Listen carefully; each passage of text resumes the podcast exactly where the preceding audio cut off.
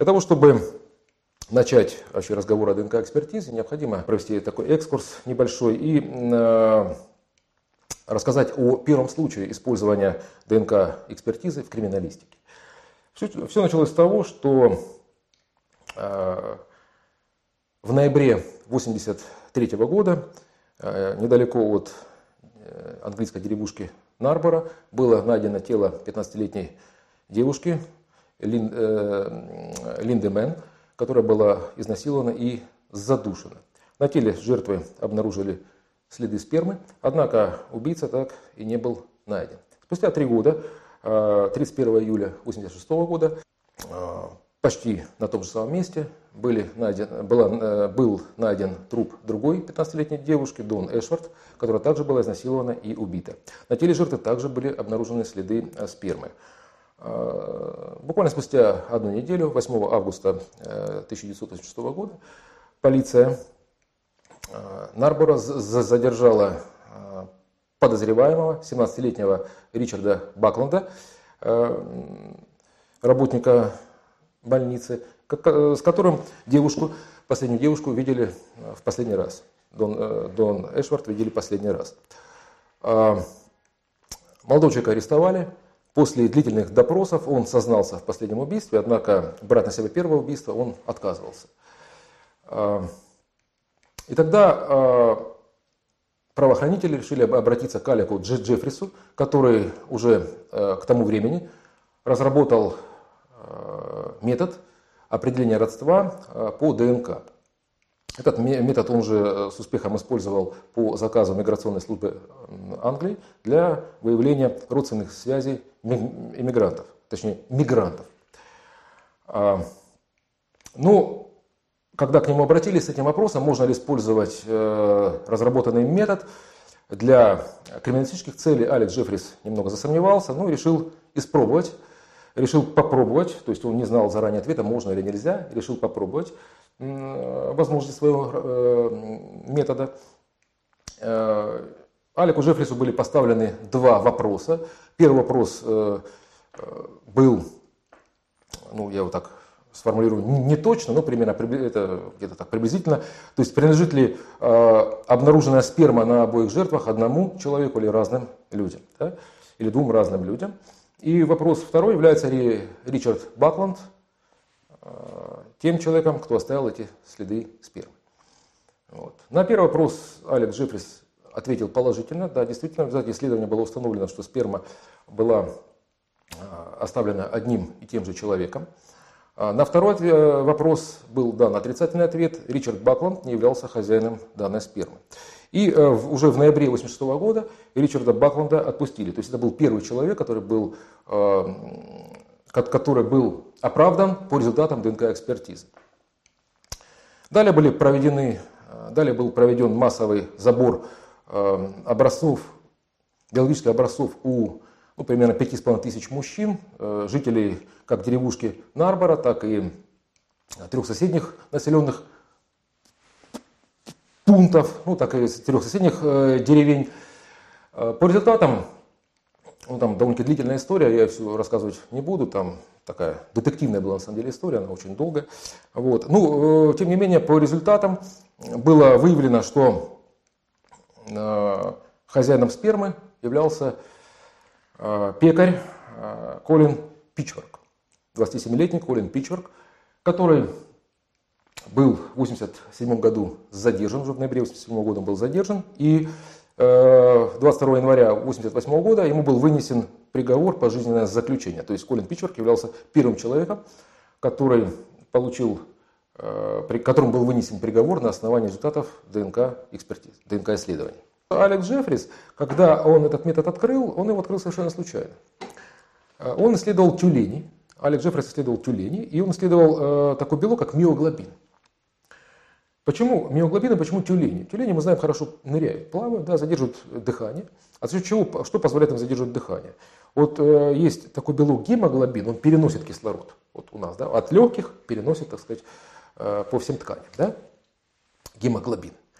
А есть белок миоглобин, он запасает, он кислород запасает, он имеет иную структуру, нежели гемоглобин, и он запасает кислород. И когда у вас наступает кислородное голодание, то уже в этих экстремальных условиях у вас кислород из миоглобина освобождается и не дает вам умереть. То есть не дает вашим клеткам испытывать вот такой кислородный голод. Ну, как кратковременно, естественно, да? Кратковременно. И вот у таких животных, как киты, как тюлени, вот этих вот, э, вот этого миоглобина очень много на самом деле. Потому что они, а им приходится многие минуты задерживать дыхание. Да? Задерживать дыхание. И вот Алек Джеффрис исследовал этот миоглобин э, в мышцах у тюленей. И он обнаружил, к своему удивлению, значит, участки ДНК в этом миоглобине, которые отличались, это участки, которые не кодировали белковую последовательность, не кодировали. Ну, ген на самом деле, он имеет сложную структуру, он состоит из экзонов, кодирующих участков и некодирующих интронов. Да? И вот в некодирующих участках э, он обнаруживает повторы ДНК, которые ничего не кодируют повторы ДНК, там размером порядка 20 нуклеотидов, которые отличаются у разных утилений. Он очень удивился и подумал, что вдруг у человека такое то же самое. Да? Потому что э, ну, полиморфизм, понятно, все как бы знали, что такое явление имеется, ну, что имеется это явление, ну, обычно его связывали с, белковым, ну, скажем так, э, уже с белковыми продуктами, ну, как вот э, сеповидно-клеточная анемия. Пулинга исследование, знаменитое, известное. Да? Вот. Он проводит исследование на человеке и обнаружит то же самое. И он открывает явление э, ДНК фингерпринта, как он называет, да? ДНК полиморфизма. Он открывает впервые это явление. И фактически он был представлен за эти работы своей Нобелевской премии. К сожалению, он не получил ее, эту премию, да, то есть отклонил Нобелевский комитет его кандидатуру. Но тем не менее, это исследования, это были эпохальные исследования. И в 1985 году он публикует в журнале Nature эту работу по ДНК фингерпринтам э, обнаруженному человека. Уже в 1985 году он уже публикует работу Nature. Это высокорейтинговый, самый высокорейтинговый журнал. Да? А, и получает заказ, первый заказ у него был, то есть запрос, точнее, от миграционной службы Великобритании, миграционной службы Англии. Ну, у Англии проблема с мигрантами была. Да, и проблема она остается, ну была, по крайней мере. То есть приезжают мигранты, привозят какого-то там ребенка, у него нет документов, они говорят, это наш там ребенок там, и так далее. Да? То есть, ну понятно, все хотят жить в капиталистической, в хорошей стране, да, в сытой. Вот. И как проверить, обманывают или нет? Ну, к сожалению, некоторые люди обманывают, не говорят правду. Да? И тут э, на, на глаза попадается Джеффрис, Алек Джеффрис из, из университета Лестер. Да? И они, они Э, очень хорошо знают и хорошо читают эти статьи, которые в Nature, в отличие от наших, так сказать, э, миграционных служб, да, или там правоохранительных органов. Они читают высокорейтинговые журналы научные, там, где написано, кто чем занимается.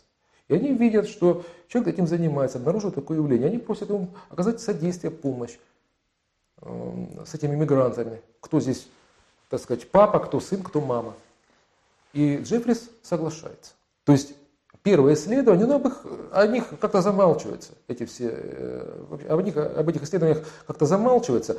Просто считается первое э, рождение ДНК э, экспертизы, это ноябрь 86 года, когда был впервые в мире оправдан человек по результатам ДНК экспертизы. Да? Вот, 86 год. Хотя эти исследования были уже и гораздо раньше, были, ну не гораздо, а год раньше были уже проведены для определения родства по запросу миграционных служб. Да, действительно, первая ДНК-экспертиза была проведена по запросу правоохранителей. Да, то есть, и Алек Джеффрис очень отнесся к этому скептически. Да, то есть он не верил, что возможно этот метод использовать для э, таких целей, для таких вот целей, криминалистических целей. Ну, я хочу пояснить, что первая, то есть его методика, она была основана на так называемом рестрикционном анализе. Ну, рестриктазы это специальные ферменты, которые режут, то есть которые разрезают ДНК а, в специальных местах, да, то есть в определенных местах, то есть имеются некие места, они, они узнаются специальными ферментами, называются рестриктазами, которые выделяются из микроорганизмов, да, как правило, и фермент по этим местам разрезает молекулу ДНК. Но если имеется мутация в этих местах, да, какая-то некая мутация, то она уже здесь рестриктаза разрезать не может. И тогда у вас, получается, разной длины эти фрагменты получаются. Да? И вот вы эту длину сравниваете и оцениваете, а, оцениваете эм, э, кому принадлежат те или иные биологические образцы, или там родственные связи, например. Да? Потому что это все передается по наследству, как правило. Ну, ну и там мутации происходят, но они довольно-таки редки на самом деле.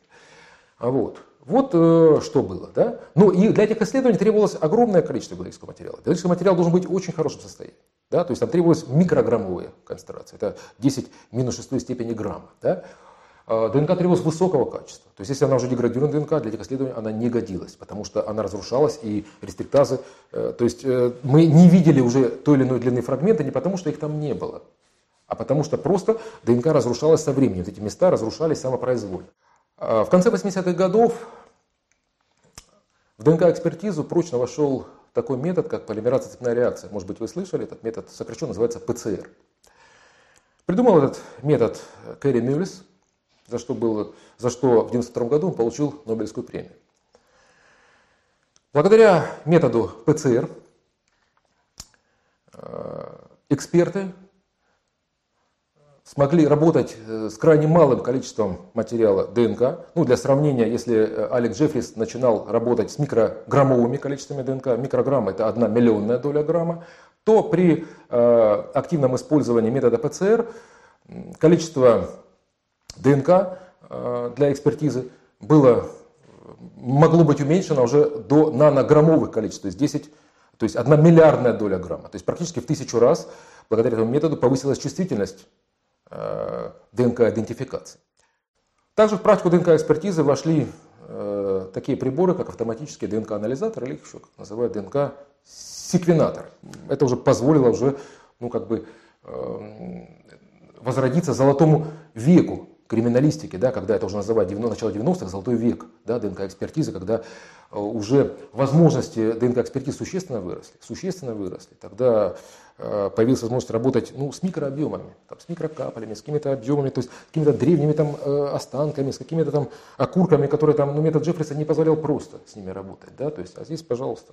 Вот. И метод очень активно использовался. Сейчас э, существуют специальные базы данных ДНК. Да? Вот в Великобритании эта база насчитывает свыше 6 миллионов вот этих, э, генетических профилей, которые позволяют уже фактически, то есть это 10% населения Великобритании, все, да? которые уже позволяют оперативно, там, в считанные буквально дни находить того или иного, так сказать, человека, который совершил то или иное право, э, правонарушение.